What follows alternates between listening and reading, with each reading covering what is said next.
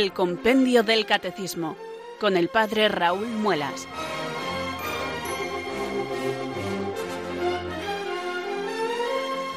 Muy buenas tardes queridos oyentes de Radio María, son las cuatro, las tres en Canarias.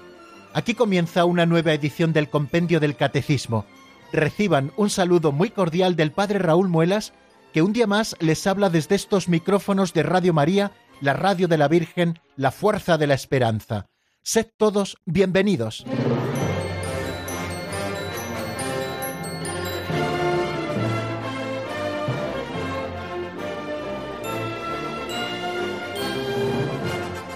Un día más, queridos oyentes, aquí estamos dispuestos y preparados para abrir este libro que nos sirve como libro de texto, el Compendio del Catecismo, y con él estudiaremos la doctrina católica. Cada día, de lunes a viernes, aquí en Radio María, de 4 a 5 en la península, de 3 a 4 en el archipiélago canario, dedicamos un tiempo de nuestra vida a estudiar la doctrina católica, tal y como nos la presenta la Santa Madre Iglesia, tanto en el Catecismo Mayor de la Iglesia, que es el punto de referencia principal, como en este otro que es, como les digo, nuestro libro de texto, titulado así el Compendio del Catecismo. Espero que ustedes lo tengan en sus manos y si no lo tienen, yo les recomiendo vivamente una vez más, como lo hago tantas veces, que compren este libro, merece la pena invertir el poquito dinero que cuesta, porque es un pequeño tesoro donde tenemos compendiada toda la doctrina católica, esa que nos sirve para vivir, para comprender mejor a Dios y además con la autoridad con la que nos lo ofrece la Santa Madre Iglesia, que quiere que sepamos dar razón de nuestra esperanza y que tenemos que ejercitar la fe, y la fe también se ejercita no solo profesándola, sino también profundizando en ella, abriendo los poros de nuestra vida para que la doctrina católica penetre en lo más profundo y forme parte de ese patrimonio más nuestro. Pues bien amigos, ya saben que todos los días, cuando empezamos el estudio del compendio del catecismo, lo primero que hacemos es rezar, pedirle a Dios que nos envíe su Espíritu Santo para que ilumine nuestro entendimiento, fortalezca nuestra voluntad, para poder comprender mejor su misterio y su plan de salvación, al que nosotros queremos adherirnos por la fe, por la obediencia de la fe, adherirnos a Dios y prestar el asentimiento a todas las verdades que este depósito de la fe contiene. Vamos a rezar así. Ven Espíritu Santo, llena los corazones de tus fieles y enciende en ellos el fuego de tu amor. Envía Señor tu Espíritu, que renueve la faz de la tierra. Oh Dios, que llenaste los corazones de tus fieles con la luz del Espíritu Santo, concédenos que guiados por el mismo Espíritu, sintamos con rectitud y gocemos siempre de tu consuelo. Por Jesucristo nuestro Señor. Amén.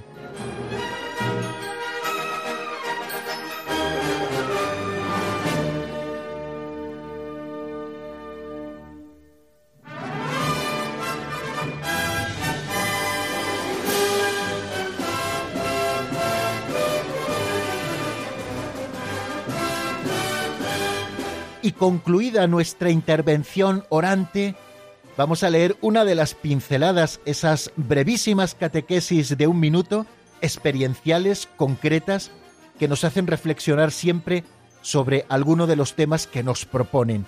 Leemos primero la pincelada, después reflexionamos brevemente sobre ella y nos sirve como aperitivo para abrir boca para el estudio de la doctrina católica.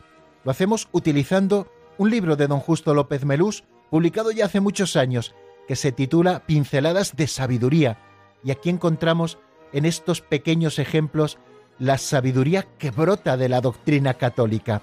Vamos a leer esta pequeña chispita, como la llama una de las oyentes del compendio del catecismo a estas pinceladas, que se titula hoy Vendió los Evangelios.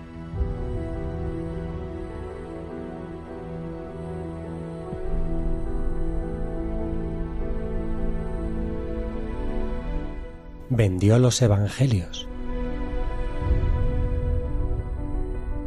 El devoto Besarión siempre iba leyendo el Evangelio. Leía y releía y lo que leía lo vivía. Un día halló un mendigo desnudo y le entregó su manto, acordándose de las palabras del Evangelio. y poco después halló otro que desnudo se moría, y lo cubrió con su túnica. Desnudo se encuentra al bueno de Besarión, sentado en un rincón. ¿Qué os ha pasado? le preguntaron. Nada, sino cumplir lo que dice este libro, y les enseñaba el Evangelio. Y otro día tropezó con un mendigo, desfallecido de hambre. Vendió a un panadero sus Evangelios por un pan y se lo llevó al mendigo. Así es como de verdad tenía el Evangelio.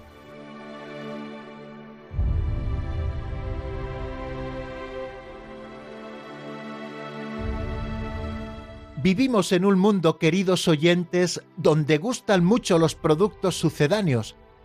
Ya no buscamos lo verdaderamente auténtico, con todas sus características íntegras, sino sucedáneos en los que todo es light. La leche sin lactosa y desnatada, el café descafeinado, la mantequilla sin grasa, la cerveza sin alcohol, dulces sin azúcar y pan sin gluten. Tener que tomar productos de este tipo viene impuesto a veces por exigencias nutricionales que impiden poder consumir los productos originales algunas personas. De este modo, los alérgicos a algún componente de ciertos alimentos pueden tomar algo parecido al pan, a la leche, a la mantequilla, al azúcar, etc. No nos debe preocupar que existan sucedáneos de algunos alimentos. Es más, debe alegrarnos, porque gracias a ellos, algunos hermanos nuestros pueden acercarse así a determinados productos que de otra manera no podrían tomar. Pero en el caso del alimento espiritual, que ha de ser siempre el Evangelio en la vida de todo cristiano, sí ha de preocuparnos mucho no consumir el original y quedarnos con sucedáneos. Somos muy dados, desgraciadamente, a aguar el vino nuevo del Evangelio, hasta el punto de que en ocasiones lo recortamos a nuestra medida de suerte que cada vez se parece menos al original. El Evangelio tenemos que vivirlo con radicalidad. No se pueden servir a dos señores, dice Jesús en el Evangelio. Nosotros somos siervos de un solo Señor, Jesucristo, y queremos vivir su Evangelio tal y como es, no tal y como nos gustaría que fuera. El Evangelio hay que vivirlo con toda radicalidad. No tengáis miedo a esta palabra, radicalidad que viene de raíz. Ya decíamos un día en estas pinceladas que radicalidad no es lo mismo que radicalismo. Es más, la radicalidad evangélica es lo contrario al radicalismo, porque esta radicalidad evangélica nos lleva al amor, a dar la vida por nuestros hermanos, nunca, nunca a quitársela. Así vivía el devoto Besarión su vida cristiana Tenía un libro, como hemos escuchado en la pincelada, un libro de los Evangelios como único tesoro. Este libro le animó a deshacerse de todas sus pertenencias, dándoselas a los pobres, por fidelidad a ese libro. Y paradójicamente, sólo tuvo plenamente el Evangelio cuando se desprendió del libro que lo contenía. Bonita historia y bonito ejemplo el que nos ofrece a todos esta pincelada de sabiduría de hoy. ¿De qué te sirve ganar todo el mundo si te pierdes a ti mismo? Solo el que da la vida por Jesús y por el Evangelio la encontrará en plenitud.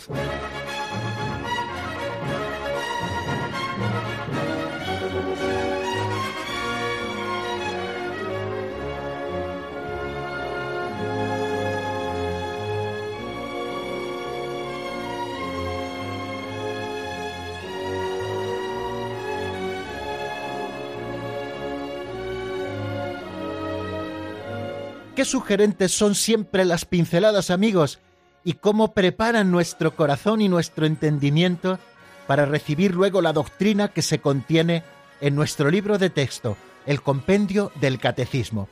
Vamos ahora, si les parece, a hacer repaso de lo que vimos en nuestro último programa. Les sitúo un poco en el contexto donde nos encontramos. Estamos en la sección segunda de la primera parte del catecismo, la primera parte del catecismo que se ocupa de la les credendi y la segunda sección del catecismo, una sección larga, quizá la más larga de todas, es la que se encarga de explicarnos artículo a artículo lo que se contiene en el credo de los apóstoles, siempre completado con lo que nos dice también el símbolo niceno constantinopolitano. Estamos casi al principio, en el primer artículo. Creo en Dios Padre Todopoderoso, Creador del cielo y de la tierra. Hemos explicado toda la primera parte del artículo y estamos ahora estudiando a Dios Creador. Bien, y dentro de Dios Creador hemos estudiado cómo crea Dios, qué es la providencia, qué es esa creación continuada en el tiempo, las intervenciones de Dios para llevar a toda la creación y especialmente al hombre al fin soñado por Dios, a esa plenitud, porque la creación ha sido creada en estado de vía, es decir, en camino hacia esa plenitud, hacia esa perfección. Bien, eh, una vez terminado de explicar el tema de la providencia, nos hemos centrado en qué es lo que crea Dios. Y con el compendio del catecismo y con el catecismo mayor de la Iglesia, en definitiva, con la fe de la Iglesia, hemos recordado, para responder a esa pregunta, ¿qué es lo que Dios crea? con las primeras palabras de la Sagrada Escritura. En el principio creó Dios el cielo y la tierra.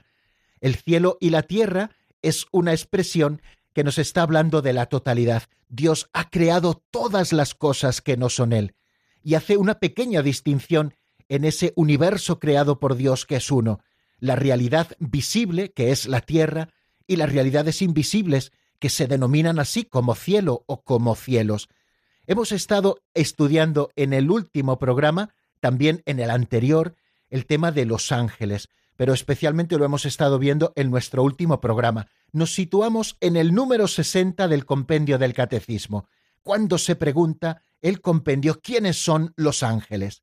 Bueno, nos da una respuesta bien clara y bien concreta para que nosotros sepamos quiénes son los ángeles y como verdad de fe que son, podamos creer también en ellos. No son objeto central de la revelación, porque el objeto central de la revelación son los misterios de Dios y su plan de salvación, pero sí son objeto vinculado al objeto central, que es Dios y su salvación prometida para la humanidad. Bueno, los ángeles son, nos dice el número 60 del compendio, criaturas puramente espirituales, incorpóreas, invisibles e inmortales. Precisamente por estas características que tienen los ángeles como espíritus puros, es decir, seres, personas puramente espirituales, incorpóreas, invisibles e inmortales, el catecismo los explica al hablar de que Dios creó el cielo, y en la realidad del cielo, viendo el rostro de Dios constantemente, se encuentran los ángeles. Bueno, pues esto nos dice el compendio del catecismo a propósito de los ángeles, que son criaturas puramente espirituales, incorpóreas, invisibles e inmortales, son seres personales dotados de inteligencia y de voluntad. El Papa San Juan Pablo II, en esas catequesis del año 86, dadas entre el mes de julio y el mes de agosto de ese año 86, en un momento determinado al referirse a los ángeles dice que son seres personas. Está refiriéndose el Santo Padre a que son seres personales dotados de inteligencia y de voluntad. Los ángeles, continúa diciendo el compendio, y nosotros lo estudiamos contemplando cara a cara incesantemente a Dios, le glorifican. La primera misión de los ángeles es dar gloria a Dios al que están contemplando constantemente en el cielo, los sirven, están al servicio de Dios, porque así ellos lo han decidido en esa gran prueba de la que hablaremos más adelante también cuando nos refiramos al demonio y a los malos ángeles. Y también son sus mensajeros en el cumplimiento de la misión de salvación para todos los hombres, indicándonos el compendio del catecismo que los ángeles colaboran con Dios en ese plan de salvación para la humanidad. Cosas que dijimos a propósito de los ángeles. La primera es la existencia de los ángeles es una verdad de fe. No está basado en la mitología o son cosas que la Iglesia cree más o menos, no, no, son una verdad de fe la existencia de seres espirituales no corporales, que la Sagrada Escritura llama habitualmente ángeles, es una verdad de fe. El testimonio de la Escritura es tan claro como la unanimidad de la tradición. Son muchísimas las ocasiones en que aparecen los santos ángeles en la Sagrada Escritura, tanto en el Antiguo como en el Nuevo Testamento, como diremos ahora también haciendo resumen de lo que vimos en nuestro último programa. Y también es unánime la tradición al referirse a los ángeles, especialmente esa tradición vinculada también a la vida litúrgica de la Iglesia, donde los ángeles están siempre muy presentes. Decíamos también quiénes son los ángeles. San Agustín es el que nos dice una frase preciosa que forma parte un poco de esa literatura cristiana explicativa maravillosa, está en su obra En Arracio in Salmum 103 y dice lo siguiente: El nombre de ángel indica su oficio, no su naturaleza. Si preguntas por su naturaleza, te diré que es un espíritu. Si preguntas por lo que hace, te diré que es un ángel. Pues bien, estos ángeles, llamados así por la misión que tienen de ser enviados, de ser mensajeros, de ser embajadores de Dios ante los hombres, llevando a cabo también las misiones que Dios les encomienda, estos ángeles con todo su ser son servidores y mensajeros de Dios, porque contemplan constantemente el rostro de mi Padre que está en los cielos.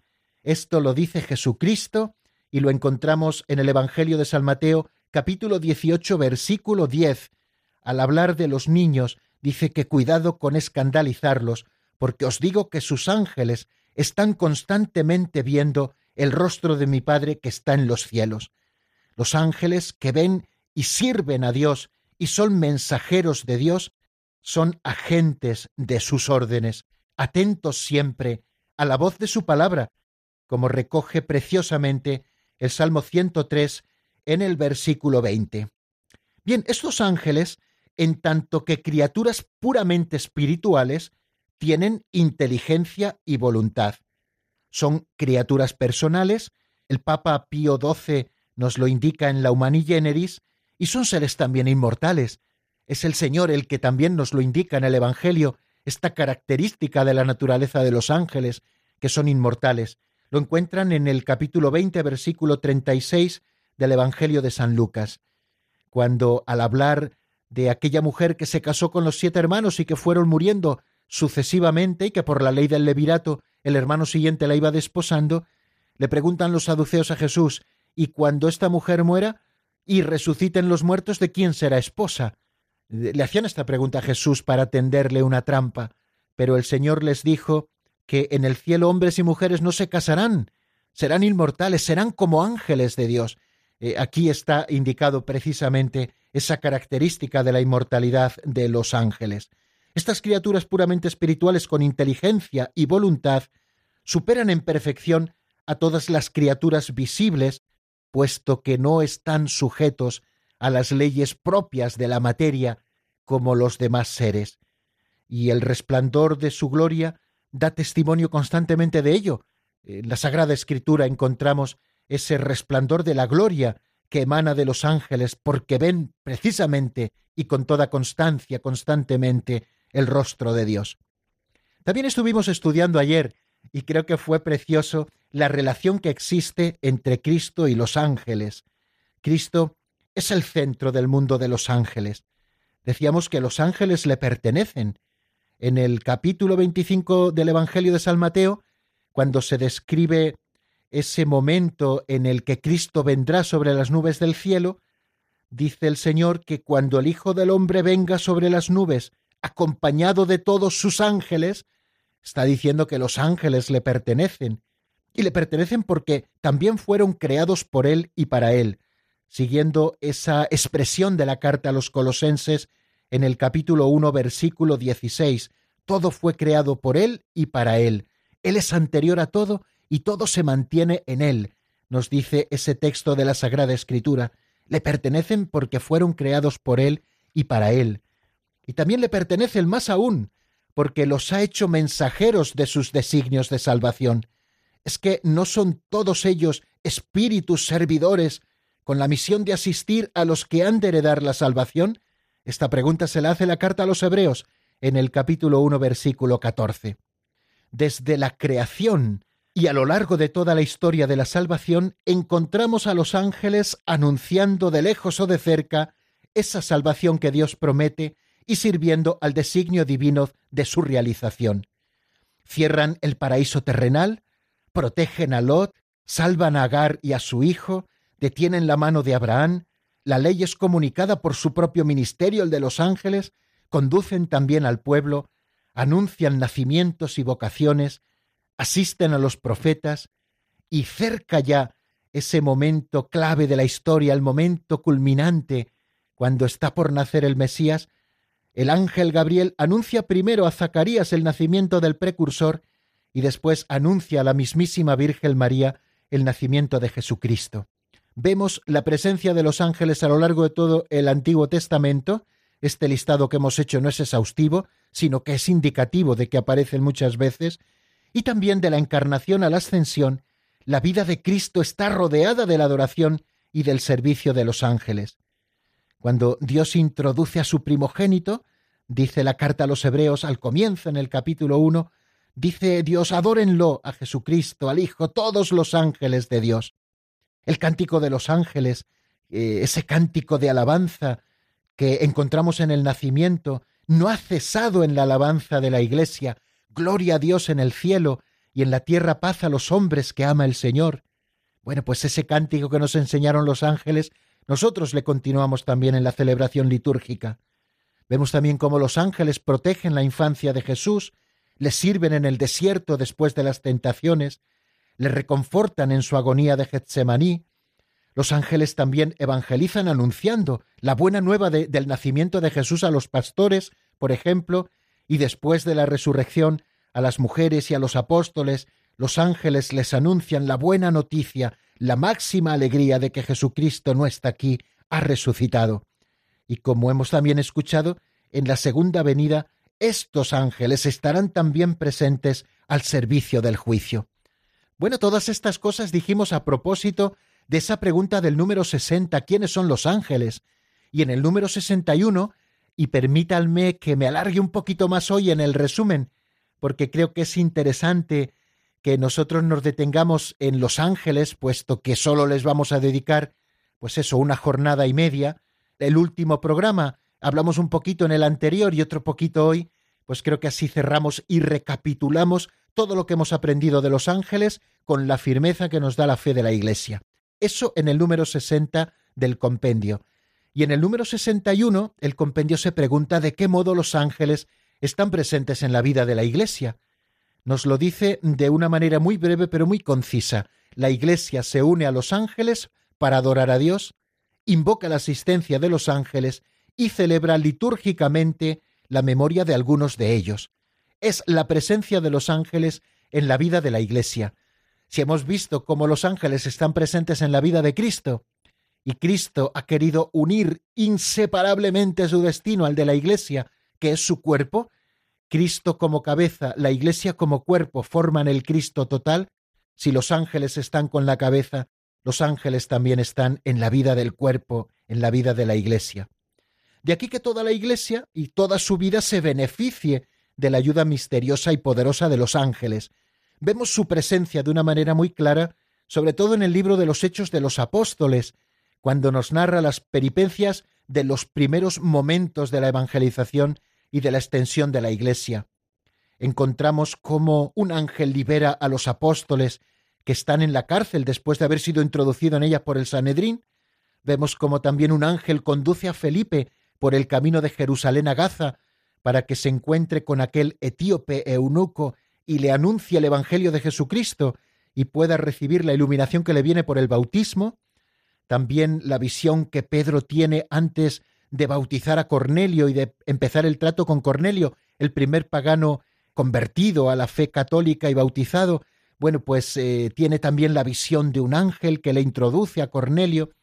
Vemos cómo un ángel libera a Pedro de la cárcel en el capítulo 12 de los Hechos, o como en el capítulo 27 un ángel salva a Pablo del naufragio. Vemos la presencia de los ángeles constantemente en la vida de la iglesia primitiva. Y en la vida de la Iglesia actual, pues vemos que eh, sigue muy vinculada la Iglesia a los ángeles, se une a los ángeles para adorar al Dios tres veces santo. Si se dan cuenta, cuando se concluye el prefacio de la misa, se dicen esas palabras, y nosotros con los ángeles y los santos decimos, Santo, Santo, Santo es el Señor, Dios del universo. Nos unimos al coro de los ángeles para adorar al Dios tres veces santo. La Iglesia invoca la asistencia de los ángeles. Por ejemplo, en el canon romano hay una expresión preciosa.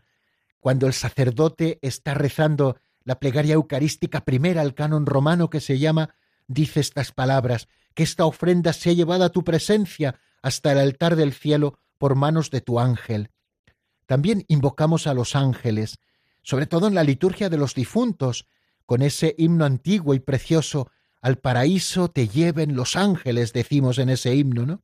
Y la Iglesia también celebra la memoria litúrgica de los tres arcángeles principales, San Miguel, San Gabriel y San Rafael, y también celebra la memoria litúrgica de los ángeles custodios, esos ángeles que Dios ha encomendado el cuidado de los hombres. A cada uno de los hombres le ha encomendado el cuidado de un ángel para que nos guíen en nuestros caminos y, como dice el Salmo, para que nuestro pie no tropiece en la piedra. Y es que fijaros, desde el comienzo hasta la muerte, la vida humana está rodeada de la custodia y de la intercesión de los ángeles. En el Evangelio lo encontramos. Los niños tienen sus ángeles, los que están al comienzo de la vida. Cuidado con despreciar estos pequeños, dice el Señor, como antes les indicaba, porque os digo que sus ángeles están viendo constantemente el rostro de mi Padre. Y así hasta su muerte llevan al mendigo Lázaro, eh, y así lo vemos porque lo explica Jesús en ese ejemplo de el rico Epulón y el pobre Lázaro, vemos cómo en la muerte los ángeles llevan al mendigo hasta el seno de Abraham. Y es que la vida humana, como les digo, está rodeada de la custodia y de la intercesión de los ángeles. San Basilio Magno lo explicaba así, nadie podrá negar que cada fiel tiene a su lado un ángel como protector y pastor para conducir su vida. Eh, desde esta tierra, la vida cristiana participa por la fe en la sociedad bienaventurada de los ángeles y de los hombres, unidos en Dios.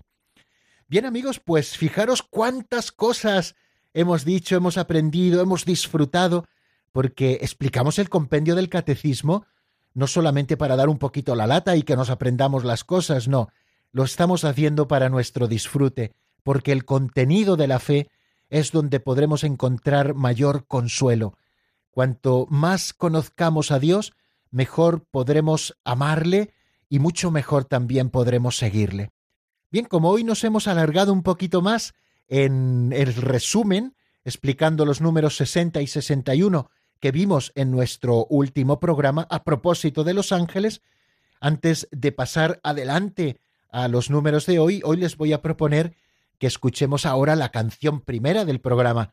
Solemos siempre pinchar un par de canciones para reflexionar eh, sobre lo que hemos estado diciendo. Forman parte estas canciones también de nuestro programa y nos ayudan a meditar en el misterio de Dios. Ahora les ofrezco un tema de Alonso Sanabria que se titula Todo el mundo que respira y está sacado del álbum Cámbiame por dentro. Espero que les guste y enseguida estoy nuevamente con ustedes.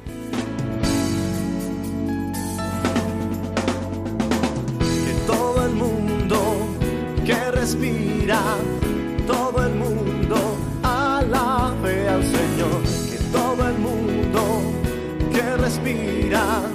todo el mundo alabe al Señor.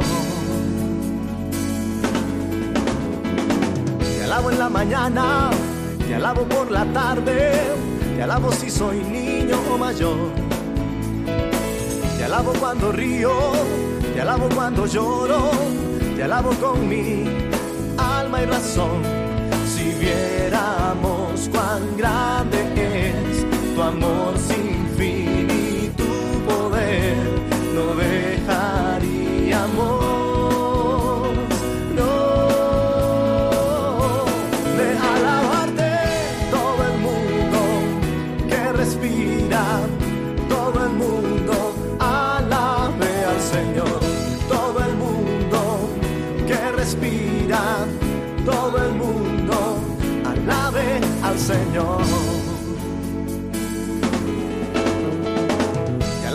los cielos el coro de los ángeles, cantándote por la eternidad.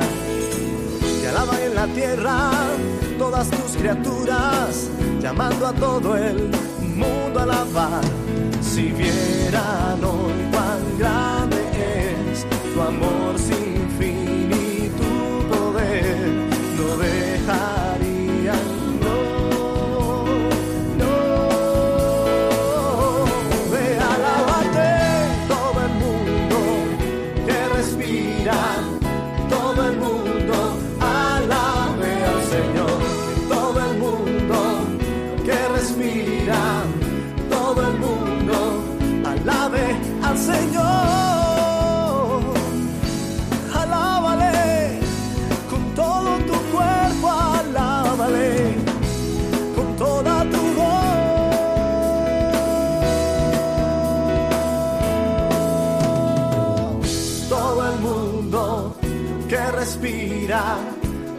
todo el mundo alabe al Señor, que todo el mundo que respira, todo el mundo alabe al Señor. Alábale. Respira, todo el mundo alabe al Señor,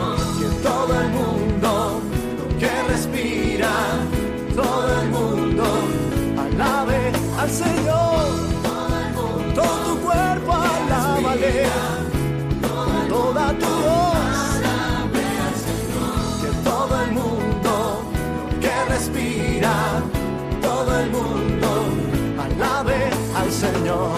Todo el mundo que respira, todo el mundo alabe al Señor. Todo el mundo lo que respira, todo el mundo alabe al Señor.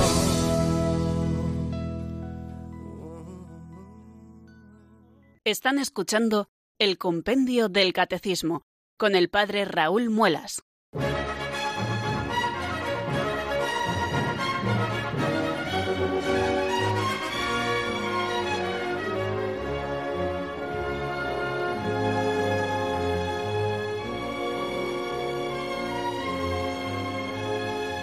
Si en el número 60 y 61 hemos estado estudiando quiénes son los ángeles, porque forman parte de esas realidades espirituales creadas por Dios como seres personas espirituales, espíritus puros, inmortales que están contemplando siempre el rostro de Dios, si les digo que en esos dos números, el 60 y el 61, hemos estado estudiando que Dios creó el cielo, vamos a comenzar ahora a estudiar Dios creó también la tierra.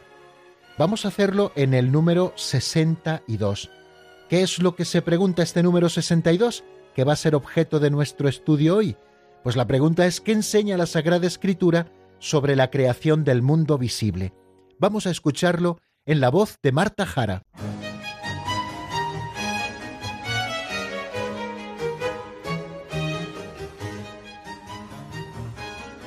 Número 62. ¿Qué enseña la Sagrada Escritura sobre la creación del mundo visible? A través del relato de los seis días de la creación, la Sagrada Escritura nos da a conocer el valor de todo lo creado y su finalidad de alabanza a Dios y de servicio al hombre. Todas las cosas deben su propia existencia a Dios, de quien reciben la propia bondad y perfección, sus leyes y lugar en el universo.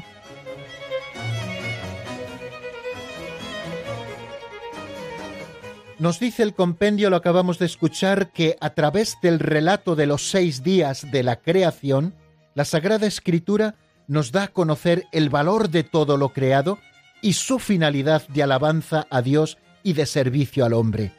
El Señor nos da a conocer con esa catequesis preciosa del primer capítulo y los cuatro primeros versículos del segundo capítulo del libro del Génesis, que son los seis días de la creación y al séptimo descansó, la Sagrada Escritura nos da a conocer el valor que tiene todo lo creado. Todo lo creado ha salido de las manos de Dios y todo ha sido creado bueno. Y también su finalidad, que es la de ser alabanza objetiva a Dios y también está todo al servicio del hombre porque Dios así lo ha dispuesto. Continúa diciendo el compendio que todas las cosas deben su propia existencia a Dios, de quien reciben la propia bondad y perfección, sus leyes y lugar en el universo. Bien, pues nos está hablando en primer lugar este número 62 del relato de los seis días. Creo que sería imperdonable, queridos amigos, que estuviéramos hablando del relato de los seis días y aquí en el compendio, que es nuestra catequesis de cada día, que tenemos siempre tiempo por delante, no escucháramos este relato de los seis días como nos lo narra el libro del Génesis. Es la base y el fundamento de en donde nosotros conocemos el fin de la propia naturaleza, cómo Dios lo ha creado, etc. Leo, aunque sea un poquito largo, este primer capítulo del libro del Génesis y los primeros eh, versículos del segundo capítulo del libro del Génesis, donde se contiene el primer relato de la creación, el de los seis días. Disfrútenlo, amigos. Al principio creó Dios el cielo y la tierra.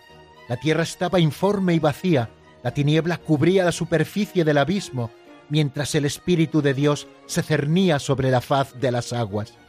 Y dijo Dios, exista la luz. Y la luz existió.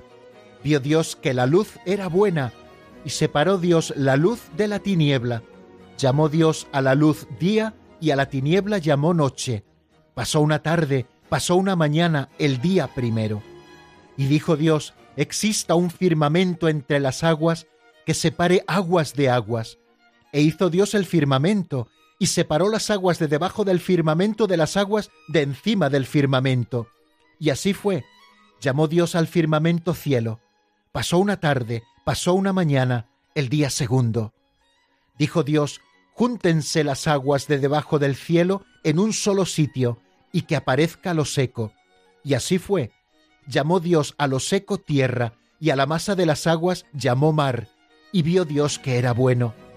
Dijo Dios, cúbrase la tierra de verdor, de hierba verde que engendre semilla, y de árboles frutales que den fruto según su especie, y que lleven semilla sobre la tierra. Y así fue. La tierra brotó hierba verde, que engendraba semilla según su especie, y árboles que daban fruto y llevaban semilla según su especie. Y vio Dios que era bueno. Pasó una tarde, pasó una mañana, el día tercero. Dijo Dios, existan las lumbreras en el firmamento del cielo para separar el día de la noche, para señalar las fiestas, los días y los años, y sirvan de lumbreras en el firmamento del cielo, para iluminar sobre la tierra. Y así fue. E hizo Dios dos lumbreras grandes, la lumbrera mayor para regir el día, la lumbrera menor para regir la noche y las estrellas.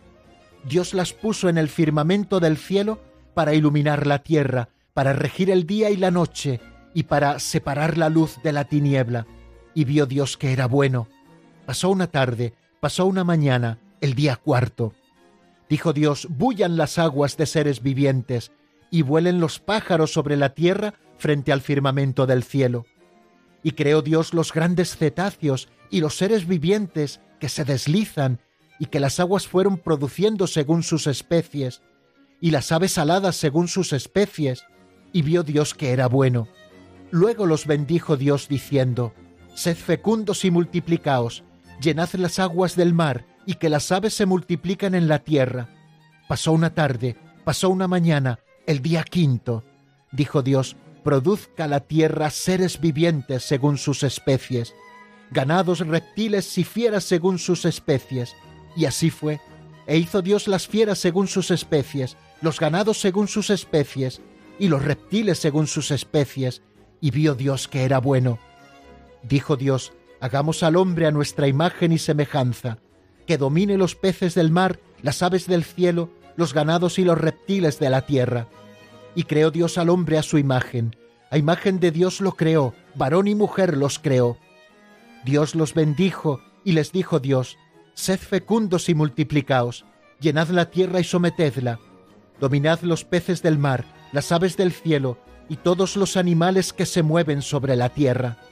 Y dijo Dios, Mirad, os entrego todas las hierbas que engendran semilla sobre la superficie de la tierra, y todos los árboles frutales que engendran semilla os servirán de alimento, y la hierba verde servirá de alimento a todas las fieras de la tierra, a todas las aves del cielo, a todos los reptiles de la tierra y a todo ser que respira. Y así fue. Vio Dios todo lo que había hecho y era muy bueno. Pasó una tarde, pasó una mañana, el día sexto. Así quedaron concluidos el cielo, la tierra y todo el universo. Y habiendo concluido el día séptimo la obra que había hecho, descansó el día séptimo de toda la obra que había hecho. Y bendijo Dios el día séptimo y lo consagró, porque en él descansó de toda la obra que Dios había hecho cuando creó. Esta es la historia del cielo y de la tierra cuando fueron creados. Hoy era de lectura obligada el volver a escuchar estas palabras, el primer capítulo y los cuatro primeros versículos del segundo capítulo del libro del Génesis, donde se nos narra la creación del Señor en seis días, eso que el compendio del Catecismo ha llamado el relato de los seis días de la creación. Pues a través de este relato el Señor nos da a conocer el valor de todo lo creado y su finalidad de alabanza y de servicio al hombre. Dios mismo es el que ha creado el mundo con toda su riqueza, su diversidad y su orden. La escritura presenta la obra de la creación simbólicamente como una secuencia de seis días de trabajo divino que termina en el reposo del séptimo día, como acabamos de escuchar. El texto sagrado enseña, a propósito de la creación, verdades reveladas por Dios para nuestra salvación. Lo dijimos al principio del compendio del catecismo, que eh, la Sagrada Escritura no nos está revelando verdades científicas, eh, ni verdades filosóficas, sino que nos está revelando siempre verdades para la salvación. Así lo dice eh, la Constitución dogmática sobre la divina revelación del Concilio Vaticano II, Dei Verbum. También se nos dan a conocer en estos relatos de, de la creación en seis días el valor que tienen todas las cosas creadas.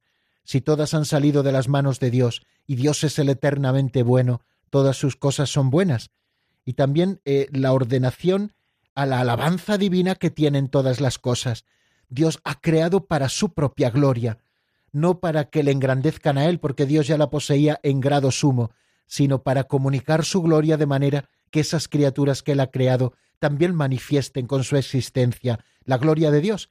En el caso de todos los seres que no cuentan con razón, lo hacen con su existencia objetiva, y en nuestro caso y en el caso de los ángeles, debemos hacerlo con nuestra alabanza subjetiva, es decir, como sujetos, como personas, cada uno de nosotros, inteligentes y con voluntad, tenemos que prestar nuestro asentimiento al Señor y darle gloria de manera consciente y libre.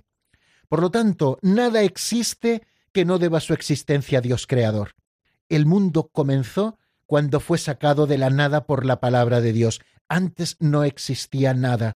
Todos los seres existentes, toda la naturaleza, toda la historia humana están enraizados en este acontecimiento primordial al que estamos haciendo alusión en este momento, que es el de la creación. Es el origen gracias al cual el mundo es constituido y el tiempo ha comenzado.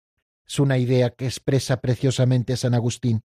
Viene al hilo de esto que nos dice el compendio del catecismo en el número 62 y con esto vamos terminando porque ya se nos echa el tiempo encima, eh, afirmamos que toda criatura posee su bondad y su perfección propias, bondad y perfección propias de todas las criaturas, de todo lo que ha salido de las manos de Dios.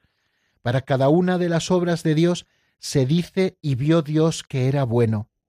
Fijaros que Gaudium et en el número 36, por si quieren echarle un vistazo, nos recuerda que por la condición misma de la creación, todas las cosas están dotadas de firmeza, de verdad, de bondad propias y de un orden y unas leyes propias. Estamos haciendo alusión constantemente, saldrá más adelante en el compendio del catecismo, porque forma parte de la doctrina católica, esa ley que Dios ha impreso a todo lo que ha creado, la ley natural que llamamos. Negando la ley natural, ya podemos hacer cada uno lo que nos plazca, mientras nos pongamos de acuerdo o mientras las mayorías puedan imponerlo a los demás.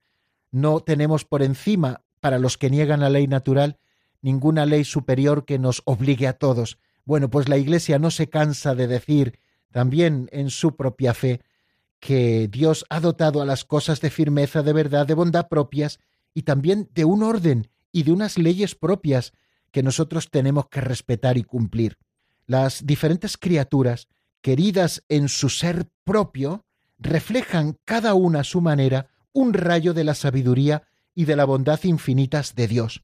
Por eso el hombre debe respetar la bondad propia de cada criatura para evitar un uso desordenado de las cosas que desprecia al Creador y que acarre consecuencias nefastas para los hombres y para nuestro propio ambiente que es la naturaleza. Precisamente de aquí brota ese ecologismo cristiano al que nos llama constantemente también el Papa Francisco. Tenemos que respetar la naturaleza, no podemos hacer un uso desordenado de la naturaleza que Dios nos ha dado, la debemos cuidar porque es una herencia que tenemos que dejar a los que vengan después de nosotros, y si es posible, mejor de lo que la encontramos. Y esto al final aterriza también en pequeños detalles. No se trata sólo de que las grandes naciones tomen acuerdos para evitar la contaminación de los océanos, la contaminación de las aguas, la contaminación del oxígeno y, de la naturaleza, mm, que desaparezcan los bosques, etcétera. Claro que tienen que tomar ellos esas grandes decisiones y ser muy consecuentes con ellos, porque al final la naturaleza está por encima de nuestros propios intereses económicos y todo lo que hacemos contra la naturaleza no sé por qué razón al final acaba siempre contra nosotros. Bueno, sí sé por qué razón, ¿no? Ayer nos lo decía la pincelada, Dios perdona siempre, el hombre algunas veces, la naturaleza no perdona nunca. Tenemos que respetar este mundo que Dios ha creado. Bueno, lo dejamos aquí porque nos quedamos sin tiempo. Vamos a escuchar un ratito de una canción que se titula Mi eterno destino, es de Estación Cero y está sacada del álbum homónimo a la canción de Mi eterno destino. Enseguida estoy con ustedes en el teléfono 91005 9419 91005 9419. Pueden irnos llamando mientras suenan estos compases de la canción y enseguida estoy con ustedes.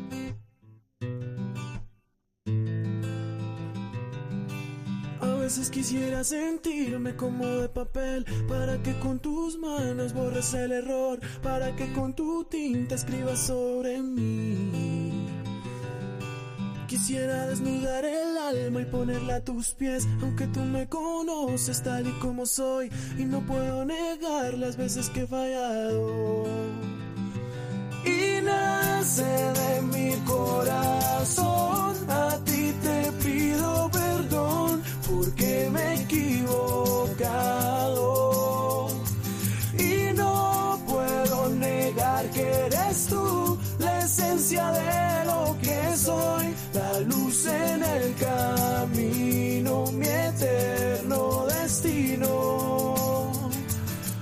Razón de mi existencia eres tú.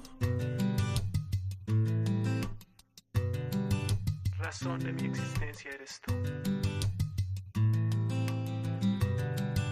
A veces quisiera sentirme como lágrima para caer en tus manos y ser de cristal para que entre la lluvia me enseñes a amar. Oh. Quisiera detener el tiempo olvidando el ayer, ahogarme en tu mirada sin desfallecer, sabiendo que contigo no puedo perder.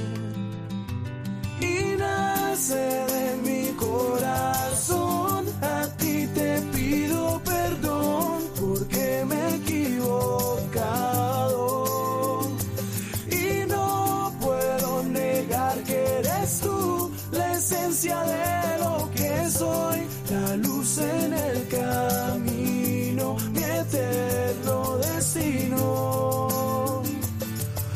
Razón de mi existencia eres tú. Están escuchando el Compendio del Catecismo con el Padre Raúl Muelas.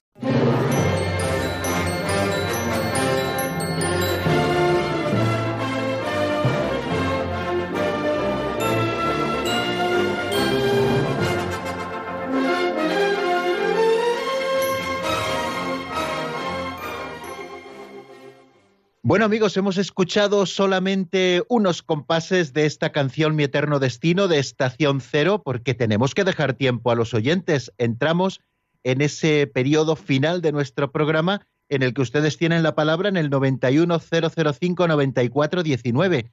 Tenemos ya alguna eh, llamada a la espera. Vamos a dar paso a la primera que nos llega desde Madrid y es de Noé. Buenas tardes y bienvenido, amigo.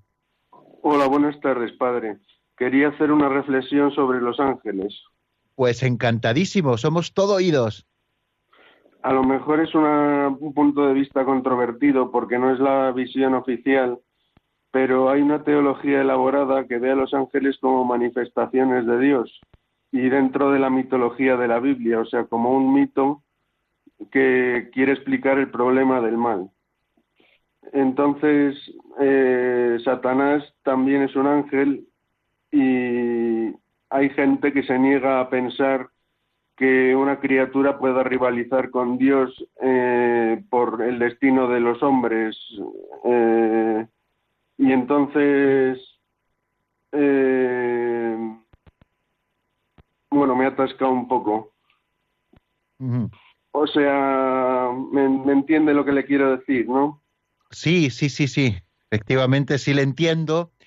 Y bueno, pues forma parte un poco de, nosotros que tratamos siempre de racionalizar incluso el contenido de la fe, pues eh, a veces es quizá el primer paso querer racionalizarlo todo para apartarnos de la doctrina católica, que, que efectivamente no nos enseña eso, nos enseña que son seres personales creados por Dios, que efectivamente, puesto que están contemplando su gloria, ellos son manifestación de la gloria de Dios, sobre todo cuando se comunican con nosotros, pero efectivamente eh, los ángeles eh, son distintos de Dios, son criaturas de Dios, aunque criaturas creadas así perfectas. Y luego sobre el tema del demonio, pues ya hablaremos, si Dios quiere, dentro de unos programas, cuando veamos eh, la caída de los, de los ángeles que se negaron a aceptar, incluso con esa visión y con esa inteligencia suprema de ellos, con esa inteligencia angélica, se negaron en un solo acto a,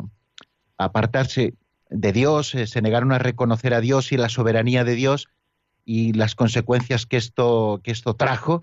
Pero bueno, lo veremos eh, tranquilamente, si Dios quiere, dentro de, algunos programas. Bueno, gracias Noé por tu llamada desde Madrid y ahora nos vamos a Cádiz, donde nos espera Juan Pedro. Buenas tardes y bienvenido, amigo. Buenas tardes, encantado de saludarle, enhorabuena por el programa, que Dios lo bendiga. Muchísimas gracias, muchas gracias. Eh, usted nos dirá. El, el texto que ha leído usted tan bonito, tan hermoso de la creación, hubo un sacerdote que, que dijo que una vez que era que, algunos teólogos lo consideran el primer evangelio, porque dice que a la luz de Jesucristo resucitado comprendemos definitivamente el misterio de la palabra creadora. ¿Usted qué opina de este tema? Porque la verdad es que en, ese momento cuando Dios creó el mundo no existía el pecado y el hombre era a imagen a imagen de Dios, es imagen de Dios y domina la creación. ¿Usted qué opina de que se le diga el primer evangelio? Aunque eso puede ser opinión, opinión de un sacerdote, no sé exactamente qué, le merece la opinión esa. Gracias. Muchísimas gracias a usted, Juan Pedro, por su intervención y por su llamada. Efectivamente, a ese primer anuncio de salvación que el Señor hace después de la caída del hombre, se le llama el protoevangelio, de alguna manera el primer evangelio, porque es la primera gran buena noticia después de la caída del hombre y de haberse apartado de Dios. El Señor no deja al hombre abandonado a su suerte y a su pecado y a la lejanía de Dios y a la muerte y al sufrimiento, sino que el Señor promete un Salvador que es Cristo Jesús. Aquí encontramos en estos primeros capítulos del Génesis evidentemente ese protoevangelio. Y luego con las cosas que hemos dicho también anteriormente a propósito de la creación, pues evidentemente la creación es primera buenísima noticia de Dios. Dios crea al hombre en un estado de gracia original, pero que es inferior al estado de gracia que nos da por la comunión con Él cuando participamos de la muerte y resurrección de Cristo por la gracia. O sea, que la salvación que Dios nos promete, esa que nos va a dar y que alcanzará su plenitud en el cielo, es mucho mayor que el estado de gracia original con el que Dios creó al hombre, que lo crea en un estado de amistad con Él, Dios paseaba, Mm, para mm, manifestar esa comunión que existía entre el hombre y Dios, eh, con el hombre por el jardín del Edén, al finalizar la jornada, bueno, pues eh, Dios no solamente ya quiere pasear con nosotros, sino quiere vivir con nosotros tan intensamente que ha decidido hacerse uno de nosotros. Bien, en ese sentido, evidentemente todo el texto creador es un protoevangelio, es como un primer evangelio. Bueno amigos, pues eh, estamos tocando ya el final de nuestro programa de hoy. Eh, quisiera recordarles, estamos a fin de semana, estamos pensando en los regalos de Navidad y tenemos que también pensar en Radio María, que nos acompaña y que nos trae el mensaje de la buena noticia hasta nuestra propia casa, allá donde nos encontremos. Estamos haciendo esta campaña de Adviento y Navidad en la que ustedes pueden colaborar también con sus donativos, pequeños o grandes. Eh, ya saben cómo hacerlo, los que ya lo han hecho y los que no, pues pueden llamar a un número de teléfono que es el de atención al oyente, que es el 91 822 8010, 91 822 8010, y allí les atenderán y les explicarán todas las cosas y todos los temas de la desgrabación fiscal, que, bueno, pues con los que están un poco también, eh, bueno, pues eh, premiados de esa manera los donativos que se hacen a Radio María como a otras organizaciones sin ánimo de lucro y dispuestas siempre a hacer el bien. Bueno amigos, pues les doy la bendición y el lunes, si Dios quiere, aquí estaremos puntualísimamente a las cuatro. Que pasen un feliz fin de semana y que el domingo, el día del Señor, puedan santificarlo, esa jornada, la primera de la semana donde Cristo resucitó, con la participación en la Santa Misa, si es posible en familia, y también santificándolo con la visita a algún enfermo, con alguna obra buena especial. La bendición de Dios Todopoderoso, Padre, Hijo y Espíritu Santo, descienda sobre vosotros y permanezca para siempre. Amén. Hasta el lunes, si Dios quiere, amigos.